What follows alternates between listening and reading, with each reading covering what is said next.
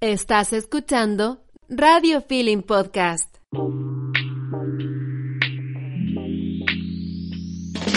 Oye, ¿tú crees que estamos grandes? ¿Que estamos listas para ser adultas? Creo que de repente crecí y aquí estoy, cuestionándome todo. Ni siquiera sé por dónde empezar. ¿Será que estamos todas en la misma? Hola, ¿cómo están todas y todos? Muy bienvenidos.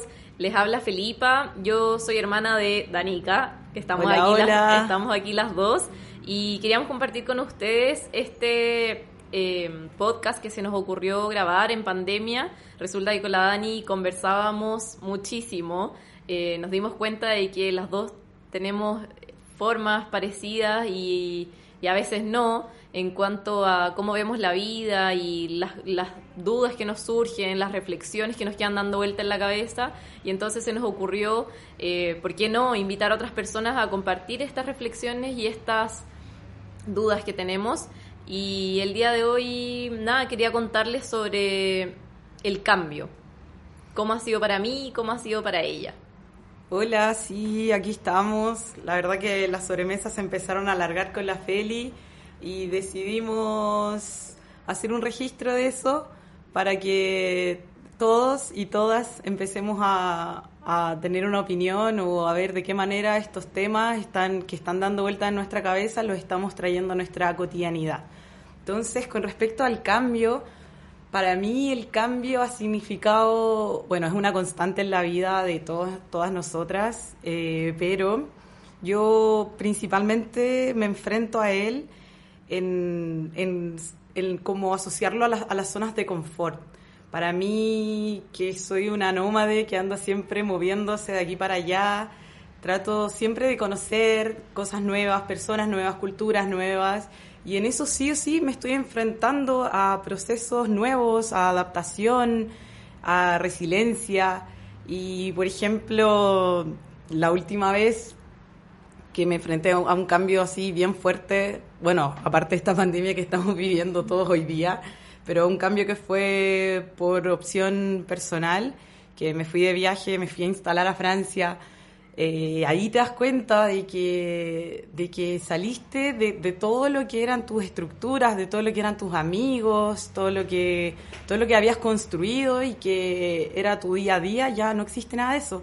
Entonces, para mí el cambio es eso, salir de las zonas de confort. ¿Tú qué nos podrías decir, Feli, con respecto a esto? Sí, yo la verdad estoy completamente de acuerdo contigo. Siempre, siempre en cualquier em, como crecimiento personal que he tenido ha estado de la mano con un cambio importante. Y, y en general, y el por qué en realidad tocamos este tema es para, para dar a conocer también que, que siempre nos trae algo bueno a nuestra vida. Y yo creo que ese... eso bueno que trae es un crecimiento personal, siempre. Al menos así fue en mi experiencia. Me acuerdo cuando era pequeña y me cambié varias veces de colegio y al final de cada año o, o de cada nuevo colegio conocía personas que, que me acompañaban, hacía nuevos amigos y eso me encantaba. Me encantaba el moverme, el estar en constante cambio. Para mí al menos el tema de, adaptar, de adaptarme a situaciones diferentes eh, no ha sido difícil gracias a, a eso, pero en su momento, lógicamente, tuvo su- sus problemas, ¿no? El, el tener que uno eh, cambiar, Lo nuevo, lo modificar, desconocido, lo siempre te va a desconocido, traer- los miedos también de cómo van a ser mis compañeros, cómo va a ser todo el entorno. Así que, nada, principalmente yo creo que eso es lo que puedo compartir con ustedes, pero el viajar, el moverme de casa, siempre ha, sido un, un, un tema. Claro, también ahí aparecen los gustos, que uno ya, una ya no es la que era antes, eh, el cuerpo cambia, las- tu entorno cambia, tu- tus decisiones. Entonces, hoy hemos traído acá a esta, a esta sobremesa a la Javi, una amiga, tremenda, tremenda mujer, mansa inspiración hacia ella. Eh, ella está aquí acompañándonos y va a hablar hoy acerca de sus experiencias en torno a este, a este tema. Hola Javi, ¿cómo estás? Hola, Javi. Muchas gracias por invitarme hoy día. Muy, muy agradecida y contenta de estar acompañándola en la primera edición, edición de, este podcast. Y mm, las escuché muy atentas y estoy bastante de acuerdo con lo que, con lo que mencionan respecto a, a los procesos. Para mí el cambio es un sinónimo de un proceso y, quizás de un proceso que no se termina nunca en la vida. Creo que es súper importante darse cuenta que nosotros somos eh, agentes y personas que están en constante evolución y que, y que es, positivo sacarle provecho a esa evolución y ver las cosas buenas de esas evoluciones. Y porque también es algo que es parte de la vida. O sea, estamos enfrentándonos a esto día a día. O sea, biológicamente estamos obligados a cambiar y a crecer como personas, desde que, desde que nacemos hasta que somos adultos, ¿cierto? Yo les puedo explicar fisiológicamente todo, porque, uno de mis cambios importantes ha sido entrar a estudiar eh, eh, la Facultad de Medicina de la Chile, eh, magíster, eh, algo de lo que yo estaba completamente ajena. mi background es pedagogía en educación física eh, entonces he ido aprendiendo bastante respecto a los cambios fisiológicos que se dan en el cuerpo a medida que vamos creciendo. Sin embargo, eh, si me pongo mucho más reflexiva y me pongo a pensar en lo, en lo, que ha sido mi evolución interna y mi aprendizaje interno, hay un mundo, un mundo a lo mejor mucho más grande de lo que yo me puedo llegar a imaginar. Y, y creo que es importante también valorarnos eh, como personas y, como seres de, de, cambio y de evolución, ¿cierto? Que, que, a lo mejor nos vamos a equivocar, a lo mejor vamos a, a tomar decisiones eh, que nos van a implicar estar en un buen estado o en un mal estado.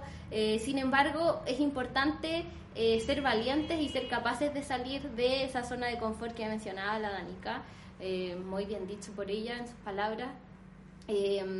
valorar esa experiencia y, las que las futuras, las venideras. Creo que es, importante eso.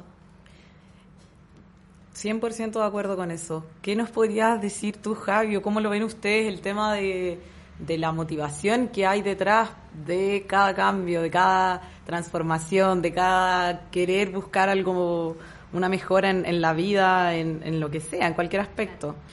Sí, yo creo que las motivaciones son tan personales y tan inherentes y intrínsecas al ser humano, eh, pero muy diversas.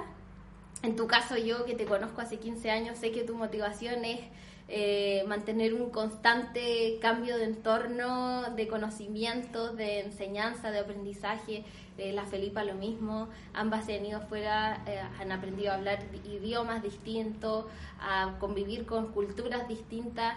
Eh, desconozco esos cambios personales, esas motivaciones personales, perdón, que han tenido ustedes. Sin embargo, la mía, eh, yo todavía no estoy segura de cuál es mi motivación. No me puedo hacer esa, no me, no me he podido responder esa pregunta. Pero cada vez que me lo planteo y me lo pregunto, llego a la conclusión de que mi mamá es la motivación. Porque ella ha sido una persona que, eh, profesora, mujer, sola, con tres hijos, con poco dinero, nos sacó adelante como pudo, nos compró la... Nunca, yo que me acuerdo de mi infancia, nunca me faltó que comer, por lo menos, que vestir, ¿cierto? Eh, siempre se sentó a hacer las tareas conmigo a pesar de estar 44 horas trabajando semanalmente.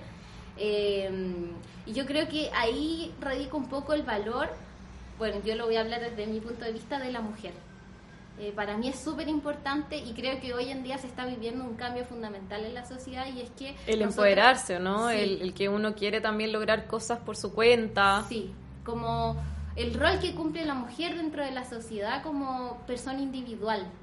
No como acompañante, no como esposa, no como, como polola, no como ayudante, eh, porque yo lo vivo el día a día, o sea, estoy trabajo en un laboratorio, en donde mi, encargada de laboratorio es una mujer, en junto, conjunto con un hombre, pero hay una mujer en la cabeza del laboratorio.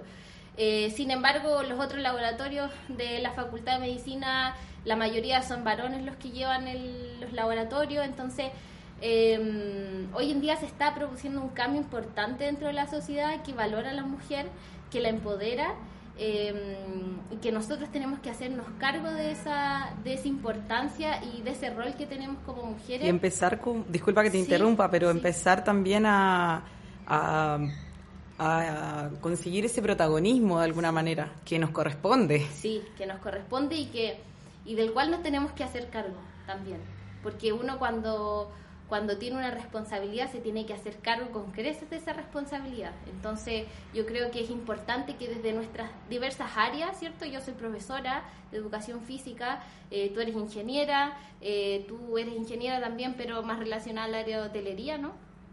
Nada que ver, bueno, pero... Sí, estudié hotelería. Claro. Hotelería, eh, y, y, así muchas personas, que, mujeres que son profes de danza, científicas, matemáticas o lo que sea, aporten y sean, eh, como estamos hablando, agentes de cambio al final. De cambio dentro de la sociedad. Sí, es cierto.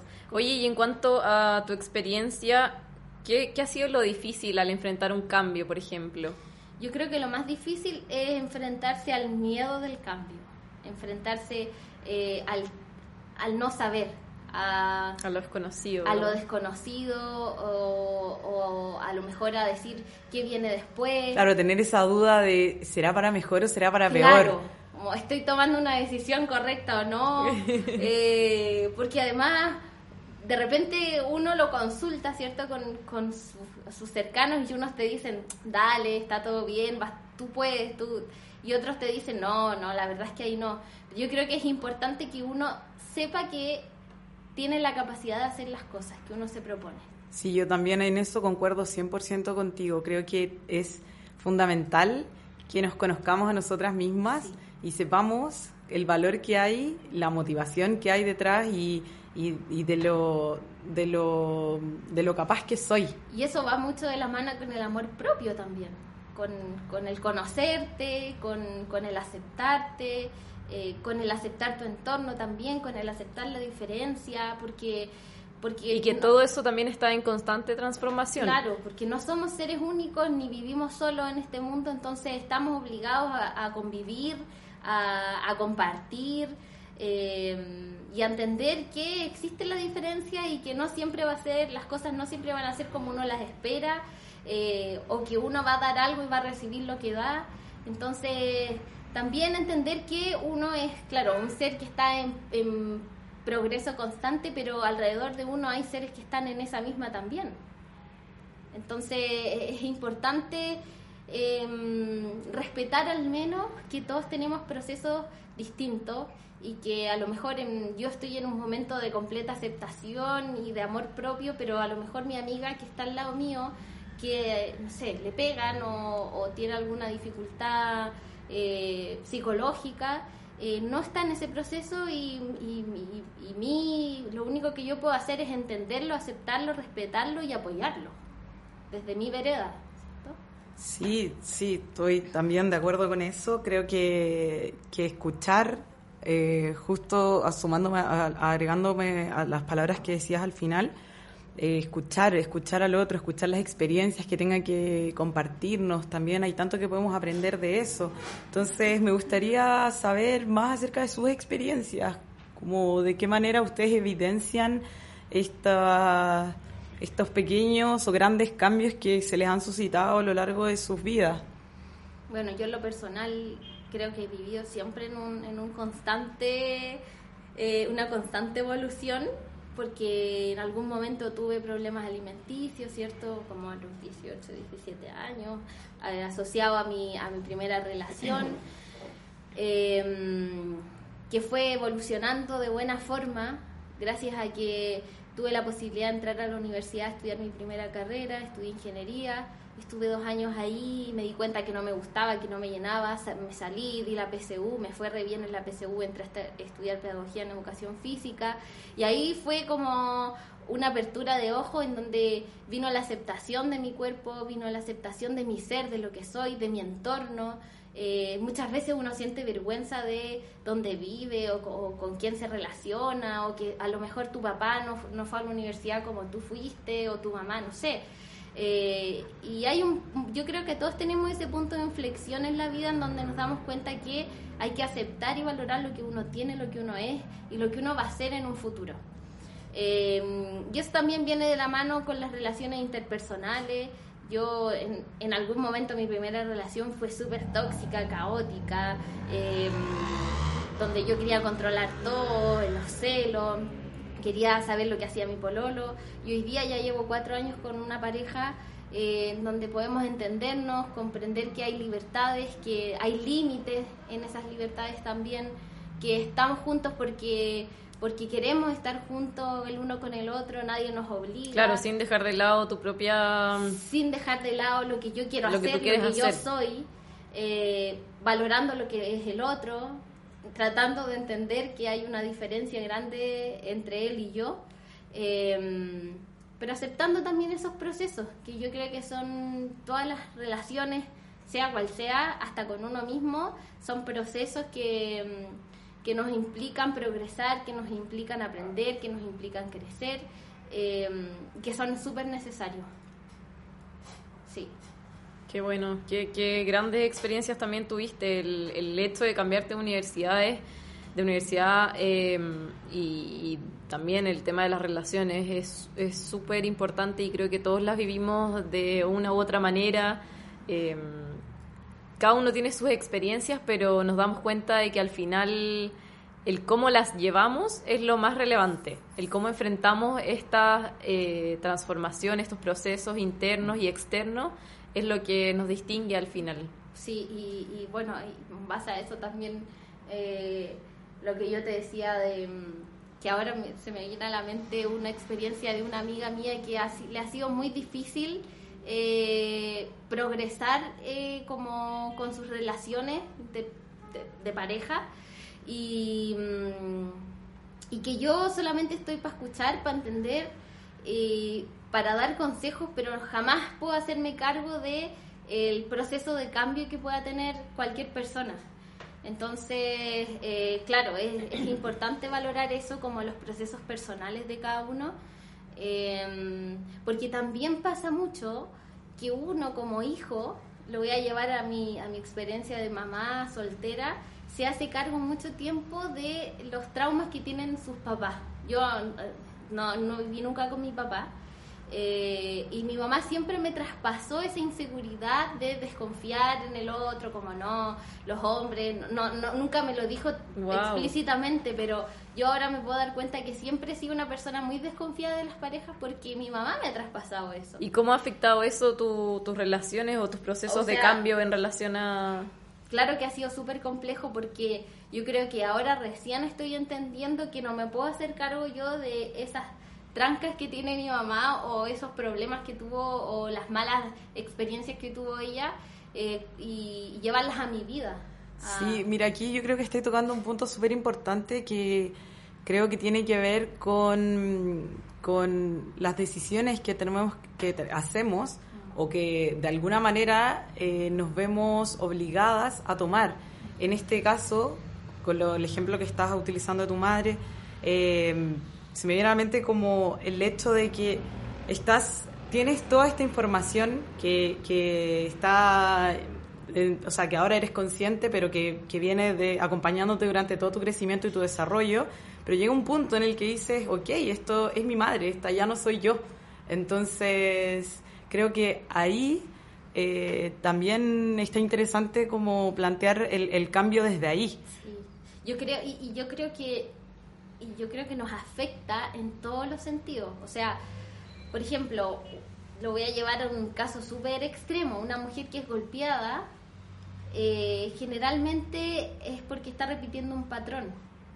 O ha visto que su mamá la golpean, o que su abuela la golpean, o que su hermana la golpean, y el hombre que golpea o ha sido golpeado o ha visto lo mismo. Claro. Entonces uno tiende a repetir esos patrones que a lo mejor son súper nefastos, otras veces son positivos porque también me ha tocado vivir, por ejemplo, los papás de mi pololo tienen una muy buena relación y él ha visto eso y para él la relación son muy sana. Claro, y él me, me, ha podido traspasar eso a mí y yo puedo tener una relación sana con él porque también él él ha vivido eso y lo, y lo replica en nuestra relación. Claro, desde su forma. Claro. Ahí al final uno también ve como eh, la importancia de las, de, la, de las zonas de confort, ¿verdad? Estar dentro de esas zonas y querer eh, respetarlas o mantenerlas.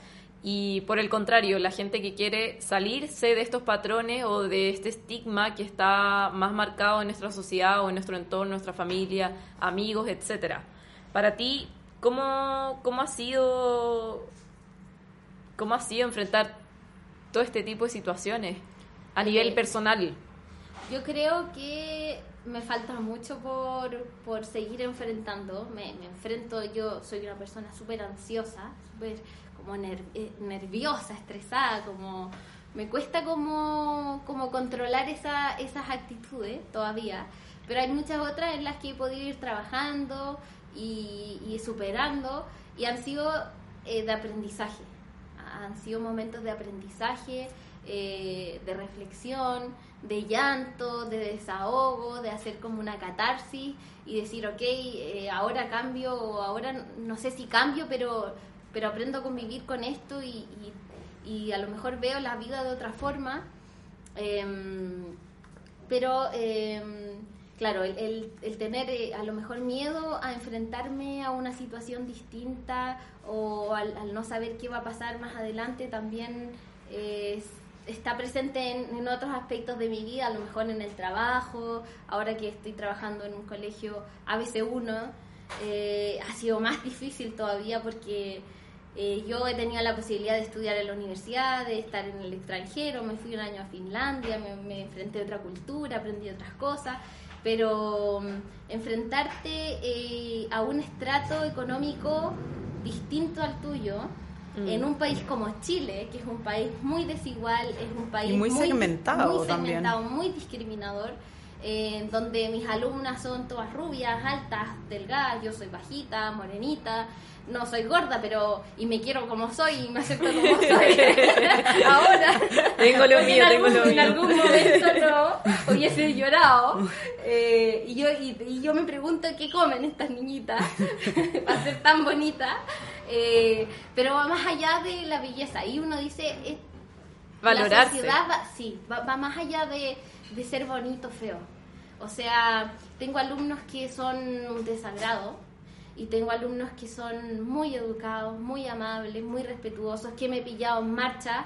eh, de- eh, me pillé en marcha, claro, entonces tú decís, bueno, estos cabros tienen todo, tienen plata, tienen los papás, tienen nana, viajan, viajan al extranjero, hablan más de un idioma, van en un colegio donde les dan todas las posibilidades y aún así tienen una conciencia social Claro. versus otros que, eh, que no, que, Claro. que yo les he, he cometido el error en mis clases de pronto de hablar de una población. Por ejemplo, me pasó en un momento que les hablé a mis alumnas de cuarto básico, sí, bueno, no sé qué estábamos hablando, pero yo les, les mencioné una población.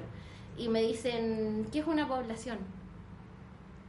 Y ahí yo quedé como flop, porque jamás me imaginé que ellos no tenían la conciencia y la noción de lo que podía ser una población. Algo que venía siendo algo muy trivial para ti. Claro, claro. entonces, entonces bueno, ahí dije, ok, me enfrenté a eso, que también fue duro, y lo expliqué de la, de la mejor manera posible que pude, Mm. ¿cierto? Como un poco, no sé si caricaturizado, porque no, porque es Pero aquí también lo vemos en un extremo, pero, pero yo creo que esto asociado eh, a las realidades de cada uno, todos tenemos que siempre estar cuestionándonos en ese aspecto, como decir, está bien, quizás ellos tienen, están en una zona de privilegio muy marcada, a diferencia de otros, pero todos tenemos que de alguna forma eh, cuestionarnos desde nuestros privilegios o no, el cómo enfrentamos la vida, ¿verdad? Y a partir de ahí también eh, crecer a nivel personal y tratar de hacer un aporte para la sociedad. Sí. No, y yo lo que veo aquí también es el hecho de que tú entendiste que cometiste un error, eh, pero gracias a que has tenido un montón de experiencias donde la experiencia y la diversidad con la que te has enfrentado en, la- en la- en el liceo, como decíamos al comienzo, que, que nos conocimos ahí, eh, son, uno se va enfrentando a realidades de- en los entornos, dep- dependiendo de todas las experiencias que uno va viviendo en la vida, y eso también te va aportando a ti herramientas para la, de- la adaptación. Sí.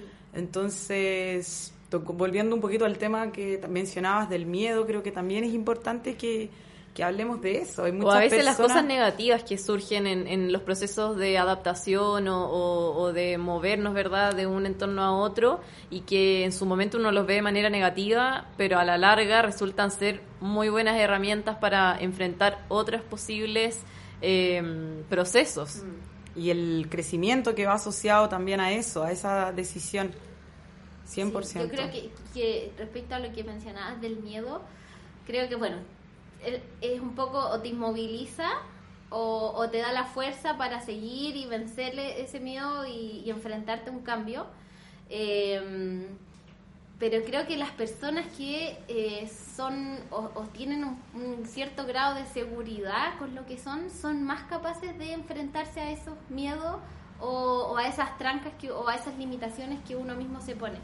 Por ejemplo, a mí en algún momento me pasó que me sentí muy poco capaz de entrar a un colegio así, porque se habla inglés, eh, porque hay gente a veces uno, porque hay muchas restricciones con la ropa, por ejemplo, yo a pleno sol en verano en la cancha de rugby no puedo estar con calzas ni con short, tengo que estar con buzo, o sea, eh, Y al final al- esas son limitaciones, claro. como mencionabas tú, y que vienen de nuestra cabeza, y no porque realmente las habilidades o, o te falten competencias, eh, va en uno. O, o me pasó también sin conocer a mis compañeros que los veía como en un pedestal, como wow, mis compañeros de, de este colegio, ¿no? Que, que top, que todos de, salidos de ese mismo colegio, que rubiacitos, Claro, otro nivel, ¿no? inglés. Y yo, bueno, hablo inglés, pero igual chamullo de repente, porque igual no estoy. Entonces ya, y, y ahora que hemos trabajado en pandemia y que ya estoy más metida ahí, me he dado cuenta que la verdad es que yo tengo muchísimas más capacidades que mis compañeros. Mm. O sea,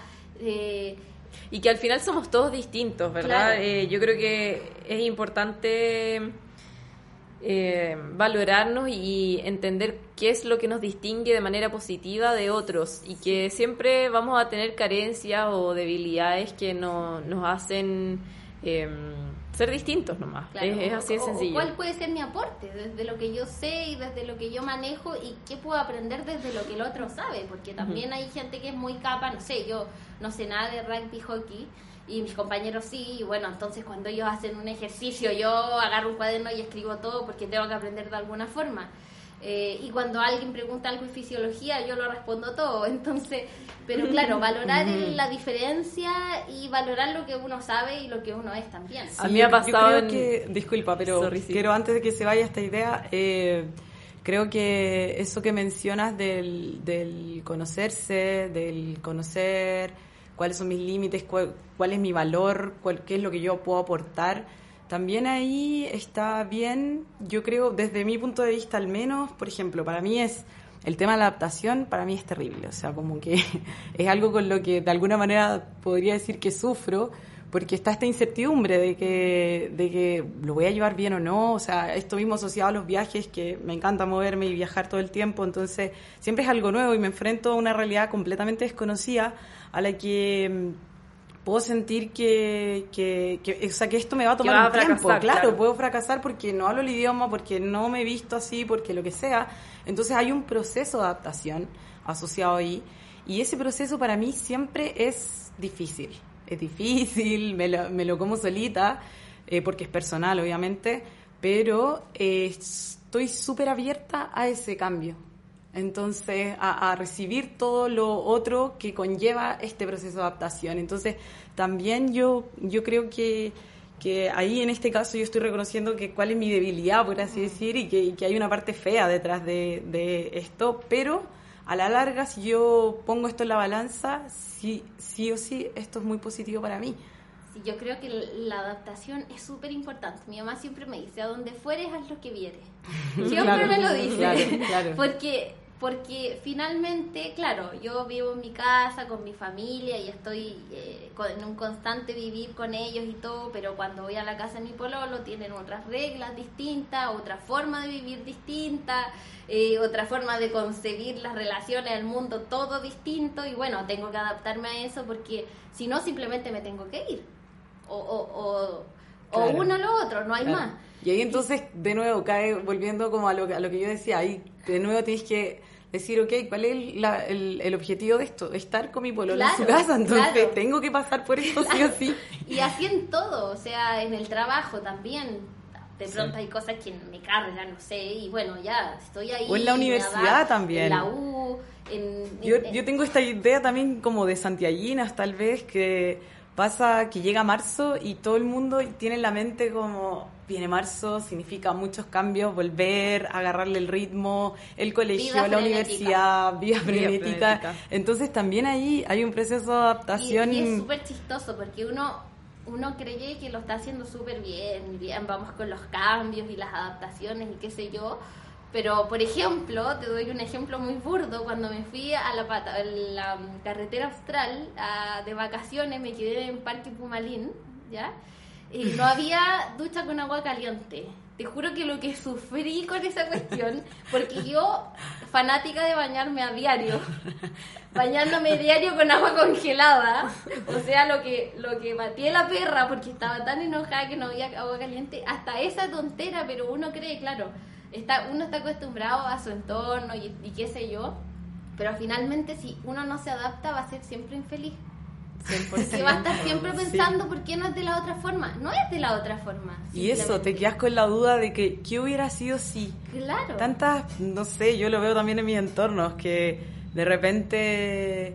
Eh, Atreverse tiene un precio atreverse, tan- Porque esto ya está, ya lo tengo, ya lo armé, ya lo, lo cuido, lo, lo- y al final es como, ¿por qué lo estás cuidando tanto? Si, ¿Por qué tienes miedo a que otra cosa puede ser mucho mejor tal vez y te lo estás perdiendo y no vas a salir de la duda hasta que des ese paso? Y, y yo creo que fin- al final del camino, ya cuando uno lo sufrió todo, lo lloró todo, porque yo lloro, yo lloro en todo mi proceso, lo lloró todo. Soy de tu clan. La, la satisfacción que te produce el, el mirar hacia atrás y decir, wow. Lo logré. Lo logré, sí, lo pasé, sí. lo pasé mal, lo pasé bien, lo pasé más o menos, Pero- conocí gente, pero claro. perdí gente en el camino, eh, gané. Fui capaz.